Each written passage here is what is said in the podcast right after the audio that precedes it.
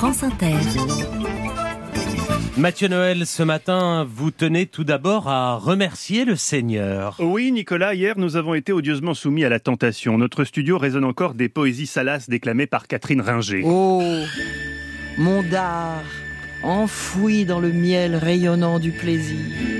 Licencieux qui avait semé la pagaille dans le cœur pur du jeune Maxence Lambrec. C'est magique. Non, c'est pas magique, c'est péché. Hein, Maxence, à deux semaines de ta confirmation, franchement, le dard enfoui dans le miel rayonnant du plaisir à 9h20 alors que les gosses sont en vacances et nous écoutent, pauvre France, dirait Pascal Pro. Heureusement, dans son infinie mensuétude, pour racheter nos péchés, Dieu nous envoie ce matin François-Xavier Bellamy.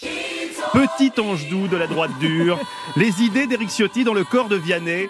Hegel parlerait certainement de ruse de la raison, jeune, beau et philosophe avec un CV de dingue, Henri IV, Normal Sup, Cambridge. C'est d'ailleurs la première fois que Nicolas Demorand reçoit un invité plus diplômé que lui. Est-ce une dystopie, un cauchemar éveillé? Euh, Non, Nico, il y, a juste, il y a juste des gens plus diplômés que toi, ça existe. D'ailleurs, méfiez-vous de son sourire charmeur, Nicolas. Si vous lisiez un peu moins Libé et un peu plus la Bible, vous connaîtriez ce verset qui commence par Heureux l'homme qui tient bon face à la tentation. Oui, pour tout progressiste, François-Xavier Bellamy, avec sa bogossitude rassurante, c'est un coup de Belzébuth pour te faire voter à droite. Rien qu'une fois, parce que le mec a l'air sympa et intègre. François-Xavier, c'est ce pot de Nutella qui te tend les bras un lendemain de cuite.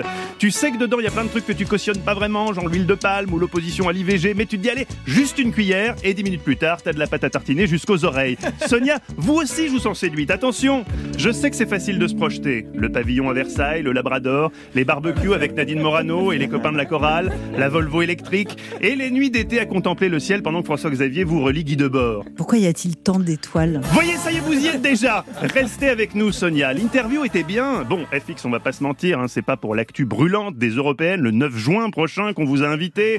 Les élections européennes, c'est comme les matchs de Ligue 2. Parfois, oui, il t'arrive de lire les résultats dans l'équipe, mais personne va s'exciter pour un match de Ligue 2 quatre mois en amont, à part vous. Non, on a reçu, vous a reçu pour faire honneur à notre mission de pluralisme. Fair play oblige, on vous souhaite bonne chance. Vous pouvez créer la surprise si vous arrivez à vous départir de cette étiquette de catoréac qu'on vous a collée en 2019. Alors que vraiment, on s'est vu à la machine à café à Valentine, je peux en témoigner. En vrai, vous êtes hyper normal, pas du tout prosélyte.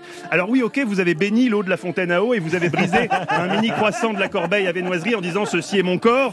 Oui, vous avez offert une boîte d'hosties souvenirs siglée LR à toute l'équipe, mais rien de tout ça ne peut avoir d'influence sur une rédaction laïque comme la nôtre. D'ailleurs, je vous laisse, Nicolas doit lancer le journal de 8 heures. Sur ordre de Dieu. Non, vous inquiétez pas, c'est juste comme ça qu'il appelle Adèle Van Rett, notre patronne.